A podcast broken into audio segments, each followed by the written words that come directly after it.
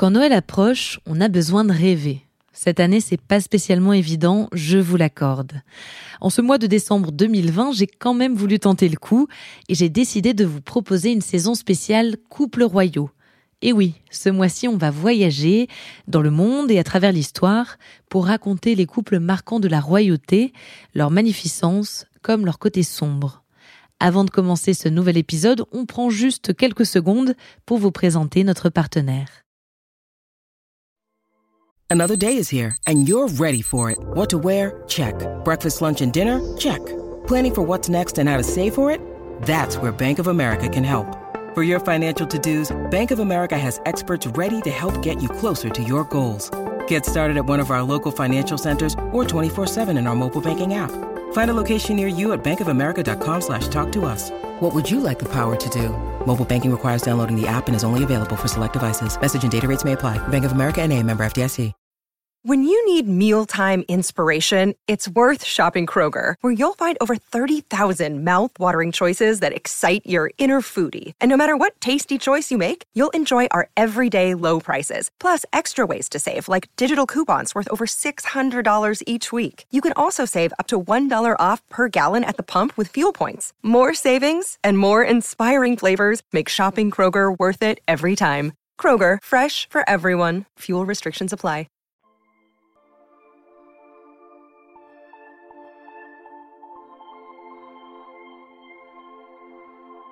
On raconte qu'ils ont formé le couple couronné le plus amoureux de l'histoire. C'est bien possible. Alexandra et Nicolas II se sont aimés dès leur première rencontre et jusqu'à leur mort prématurée. De nombreuses correspondances et photographies attestent de l'attachement mutuel du tsar et de la tsarine et de l'amour inconditionnel qu'ils portaient à leurs cinq enfants. Dans leur histoire, une étrange question se pose. Cet amour pourrait-il être en partie responsable de la destinée tragique de cette fascinante dynastie des Romanov?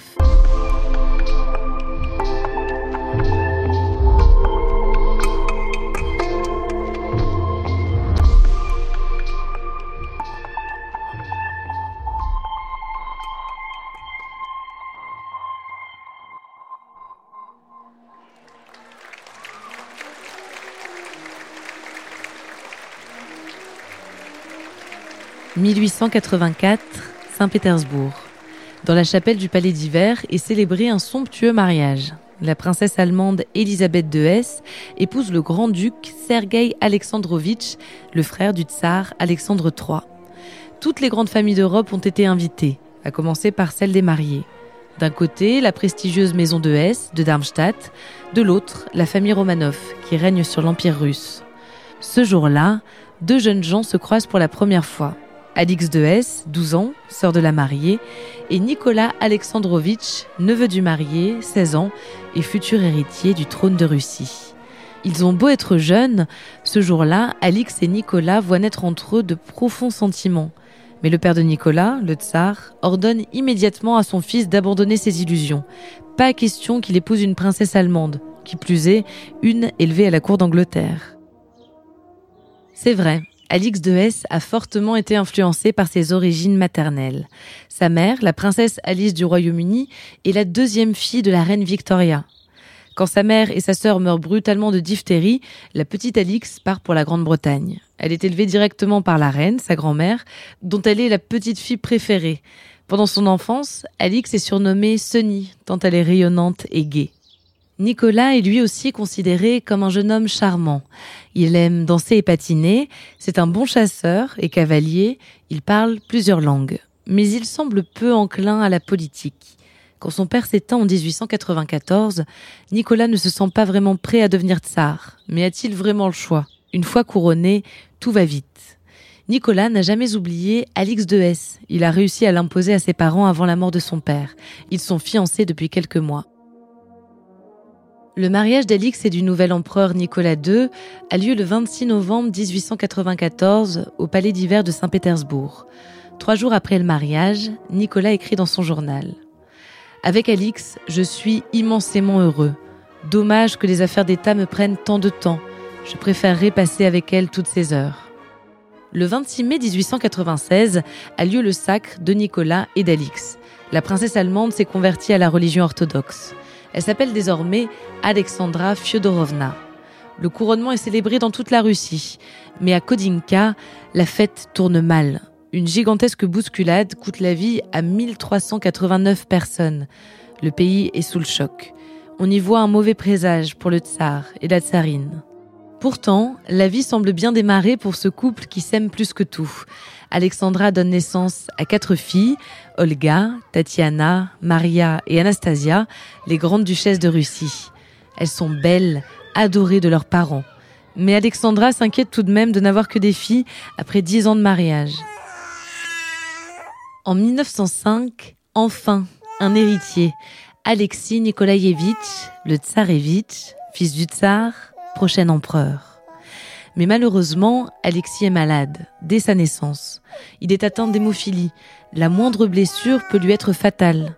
Ses parents deviennent obsédés par sa santé, lui qu'ils appellent leur baby.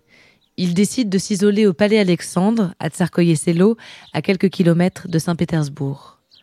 Alexandra, devenue fervente orthodoxe, devient de plus en plus superstitieuse. Elle entretient un mysticisme qui la fait perdre en crédibilité auprès des Russes et de la cour. Peu de temps après la naissance d'Alexis, on lui présente Raspoutine, un starets, sorte de moine orthodoxe venu de la campagne sibérienne. Il affirme ses talents de guérisseur en supprimant l'aspirine du traitement du tsarevitch, qui ne faisait qu'empirer les hémorragies, bien sûr. Alexandra voit alors en lui un messager de Dieu. Raspoutine est toujours plus présent au palais Alexandre. Il s'enrichit, gagne en influence, jusqu'à son assassinat par les services secrets britanniques en 1916. La Première Guerre mondiale secoue alors l'Europe. Elle fragilisera considérablement la Russie, comme les Romanov. Quand Nicolas est sur le front, Alexandra lui écrit des lettres débordantes d'affection. At Evernorth Health Services, we believe costs shouldn't get in the way of life-changing care, and we're doing everything in our power to make it possible.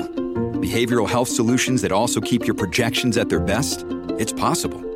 Pharmacy benefits that benefit your bottom line? It's possible.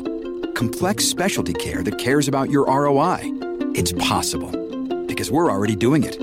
All while saving businesses billions. That's Wonder made possible. Learn more at evernorth.com/wonder. Tsarskoye-Selo, le 22 janvier 1915. Mon bien-aimé, de nouveau, je commence une lettre pour toi que tu liras quand le train t'emportera loin demain. Tu pars pour peu de temps et néanmoins c'est triste. Mais je ne me plaindrai pas, sachant que c'est pour toi une consolation et un changement, et pour d'autres une joie infinie. J'espère que la jambe de baby sera tout à fait guérie à ton retour. Que Dieu te bénisse, te garde et te rende à nous bien portants et heureux. Je t'embrasse ardemment et reste, mon cher mari, ta vieille petite femme. Durant l'hiver 1917, la situation devient plus tendue à Saint-Pétersbourg ou désormais Pétrograd. Les mouvements ouvriers s'intensifient et on voit les premiers tracts bolcheviques apparaître. Au sein de la Douma, l'assemblée constituée lors de la révolution de 1905, on parle de destitution. Les nobles et les bourgeois qui y siègent estiment que Nicolas II n'est plus à la hauteur. Il n'est pas assez présent dans une Russie en crise. La politique intérieure est délaissée à Alexandra que le mysticisme discrédite auprès de tous. Au sein même de la cour impériale, on veut voir Nicolas abdiquer. Mais on a beau le prévenir, l'empereur fait la sourde oreille. Pour beaucoup, L'aveuglement de Nicolas et Alexandra est causé par l'amour qu'ils portent à leur couple, à leur famille, une sorte de bulle qui les isole du chaos ambiant. À la fin du mois de février, tout s'accélère. Une succession d'événements et de malentendus pousse Nicolas à abdiquer le 2 mars 1917. Dans la circulaire qu'il rédige, il dit céder le trône à son frère, le grand-duc Michel. Alexis est trop faible pour régner. Mais face à la protestation populaire, Michel renonce à devenir tsar. En quelques jours seulement, la dynastie des Romanov, vieille de 300 ans, cesse de régner sur la Russie. C'est une page colossale de l'histoire qui se tourne et qui déterminera toutes les décennies qui suivront. Le gouvernement provisoire arrête Nicolas. Il demande à rejoindre sa famille au palais Alexandre, avant de s'exiler pour toujours en Crimée. Une fois encore, Nicolas et Alexandra ne s'inquiètent pas. Tant qu'ils restent ensemble, avec les enfants, rien ne peut leur arriver. Après quelques mois en résidence surveillée au palais Alexandre, toute la famille est envoyée en Sibérie occidentale. On leur dit que c'est pour les protéger des bolcheviks. Ils passent quelques mois à Tolskov, avant d'être enfermé dans la villa Ipatiev à Yekaterinbourg. Pendant l'été 1918, le geôlier de la famille est remplacé par le commissaire Yurovsky. C'est lui qui, la nuit du 16 juillet, conduit les Romanov dans l'entresol de la villa. Un peloton d'une douzaine d'hommes apparaît et abat toute la famille et quelques personnes qui les accompagnaient. On raconte parfois que c'est Lénine qui aurait ordonné leur assassinat, mais sans être sûr. Pendant toute la période soviétique, l'assassinat des Romanov est passé sous silence. Ce n'est qu'au début des années 90 que les corps de la famille impériale seront exhumés et leur mémoire réhabilitée. De nombreuses photos refont surface. On y voit une famille visiblement heureuse et unie. Une famille peut-être trop insouciante, trop déconnectée pour la hauteur de ses responsabilités.